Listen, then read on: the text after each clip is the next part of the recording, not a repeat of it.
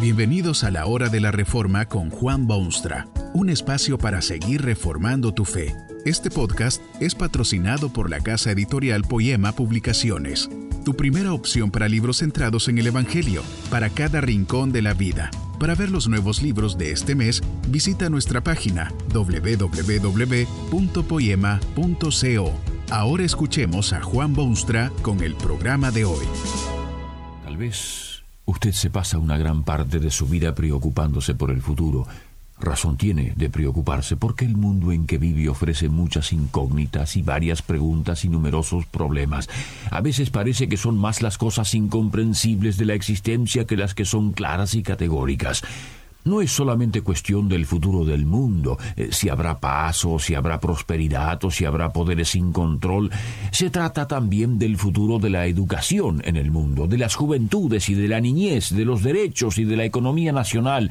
¿Qué será de las personas, eh, de usted, de sus seres amados, de su familia y de sus amigos? ¿No lo estremece ya el pensamiento de que se están envejeciendo y que un día de estos la guadaña inflexible de la muerte se los llevará para siempre? ¿Y qué dice usted de su propio destino, de eso que viene después de su muerte? Hay, hay razones de preocuparse y de verse atrapado en las redes de la incertidumbre. Pero hay seres humanos, muy parecidos a usted en edad y educación y preparación y condición física, que viven seguros del futuro. No les preocupa en lo más mínimo, no le tienen miedo para nada. No tiemblan al pensar en lo que podrá ser. No tienen temores de lo que les pasará a ellos o al mundo en que viven, seguros del futuro.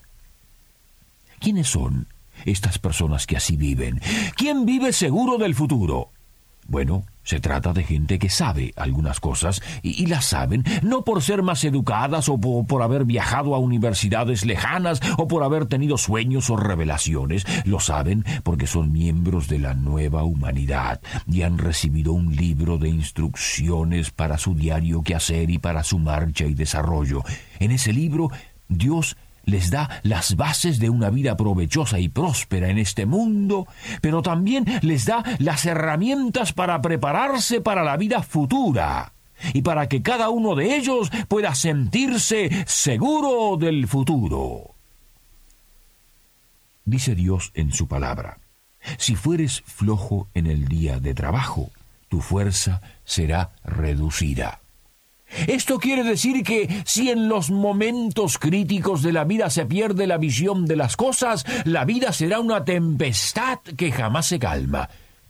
El día de trabajo se refiere a las vicisitudes de la vida, al trajín cotidiano, a los obstáculos que todo el mundo descubre en su marcha. Si uno es flojo en esos momentos, jamás podrá sentirse seguro del futuro. Una de las versiones más modernas y muy buena de este veredicto de Dios es esta. Si te desanimas cuando estás en aprietos, no son muchas las fuerzas que tienes. ¿Quién no se encuentra tarde o temprano en aprietos genuinos? Puede ser mil cosas distintas, y usted sabe muy bien que usted mismo se encuentra en situaciones de aprieto casi todos los días. ¿Qué hace uno frente a esa realidad tan disgustante? ¿Se dejará vencer por lo que aparece invencible? ¿Se dejará aplastar por las circunstancias tan presionantes? ¿Dejará que el futuro domine su presente? La palabra de Dios abunda en herramientas que ayudan a sentirse seguro del futuro. En primer lugar, hay que reconocer que Dios está en soberano control. Tal vez usted no sabe esto o no quiere creerlo. Nunca ha oído de Dios y si algo cree de Él, se supone que Dios es un ser incomprensible, que habita en regiones remotas y totalmente alejado de su realidad personal. Bueno, Aparentemente usted no sabe gran cosa de Dios, y, lo poco que sabe es totalmente erróneo. Dios no solo creó este vasto y complejo universo, sino que también está en total control de lo que ocurre. Sí, sí, sí, naciones vienen y se van, y jefes surgen y luego desaparecen, y las modas cambian y el hombre interrumpe el silencio del espacio con sus cápsulas ridículas. Pero no pierda usted de vista que todo esto está bajo el control soberano de Dios. Dios tiene mucho que ver con poderes que se levantan y poderes que se debilitan y caen, y con hombres que levantan cabeza para que después alguien se la corte. Las naciones sirven sus propósitos redentores y paso a paso Dios establece su firme reino en el mundo. Las cosas más insignificantes están bajo su control directo, ya que informa que ni siquiera un ave cae a tierra sin su voluntad. Dios está en control soberanamente. Con esa convicción uno puede vivir seguro del futuro. El hombre piensa, medita, hace planes, ejecuta ideas. Es así, por naturaleza.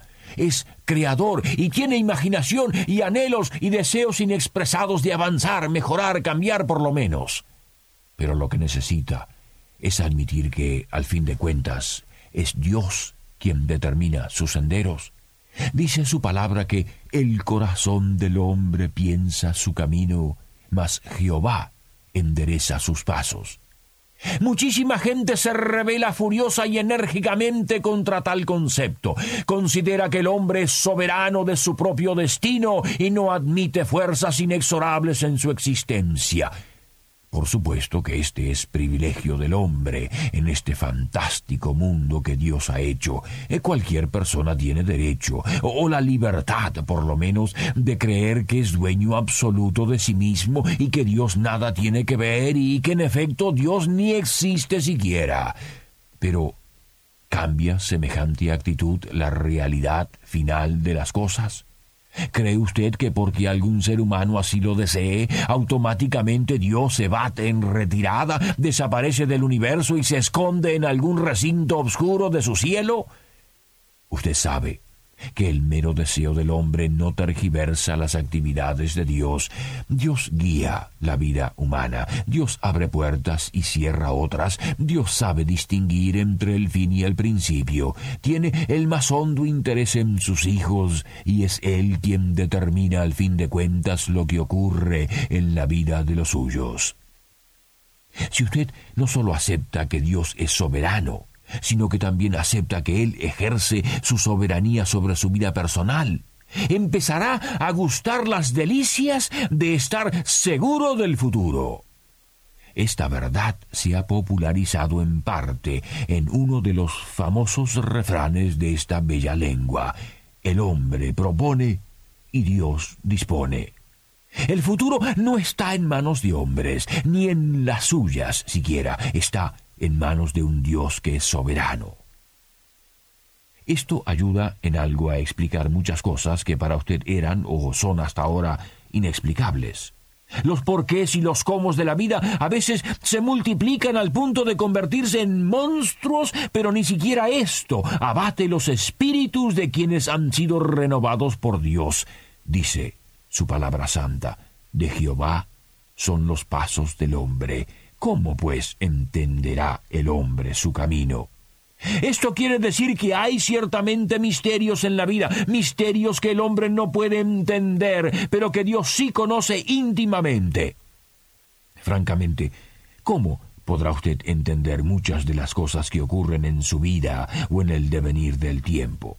Es por esta razón que quienes han llegado a conocer a Dios tienen una enorme ventaja sobre los demás. Reconocen que no entienden, pero saben también que es su Dios, su amante Padre, su protector, que sí sabe de estas cosas y determina los senderos y controla el universo y maneja las vidas de sus hijos. ¿Qué diferencia hay entonces entre quienes son de Dios y quienes no?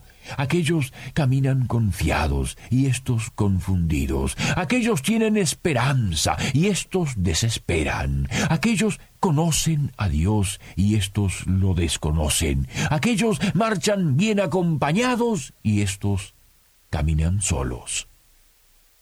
No solo es soberano y no solo se interesa en la vida de sus hijos, sino que además Dios los lleva al triunfo inexorable. Así lo expresa el libro de los justos. El caballo se alista para el día de batalla, mas Jehová es el que da la victoria. Así es. Usted puede luchar y usted puede pensar y puede ingeniárselas para avanzar hacia el futuro, pero Jehová es el que da la victoria. Da pena, sinceramente, que tantísima gente malgaste su tiempo en tantísimos vanos esfuerzos. Lo hacen todo sin Dios en sus vidas, sin Jehová que da la victoria. Esto ocurre a los niveles personales. Quizá usted mismo es uno de los tantos que se esfuerzan constantemente por avanzar y mejorar y superarse y entrar en el futuro con sus propias luces, sin tener la certeza de victoria. Ocurre a los niveles nacionales también. Una entera nación que pretende establecerse y dictar leyes y asegurar la paz, pero sin el auxilio de Dios. Lamentable error de los insensatos humanos. El futuro es tenebroso, por cierto, y sin Dios a su lado es hasta temible. Los que han aceptado el señorío de Dios en sus vidas están seguros del futuro. Saben que lo que ellos no entienden, Dios sí.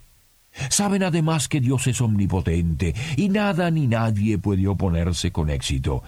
Y saben también que de Dios es el triunfo final. No importan las olas de ahora porque se dirigen al puerto seguro. No temen el futuro porque para ellos es seguro. Es su Dios y su Padre que lo controla totalmente.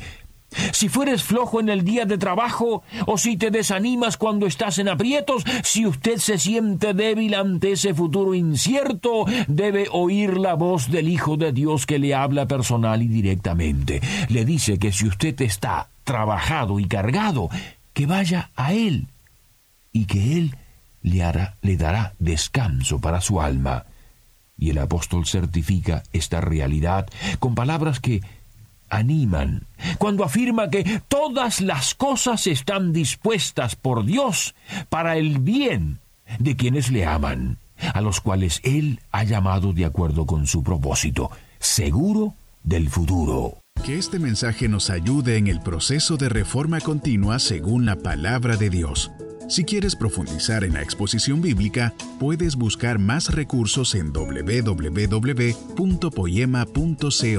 Allí encontrarás libros que te ayuden a entender la palabra de Dios y aplicarla a tu vida. Poema, el Evangelio para cada rincón de la vida. Nos vemos en el próximo episodio de La Hora de la Reforma con Juan Bonstra.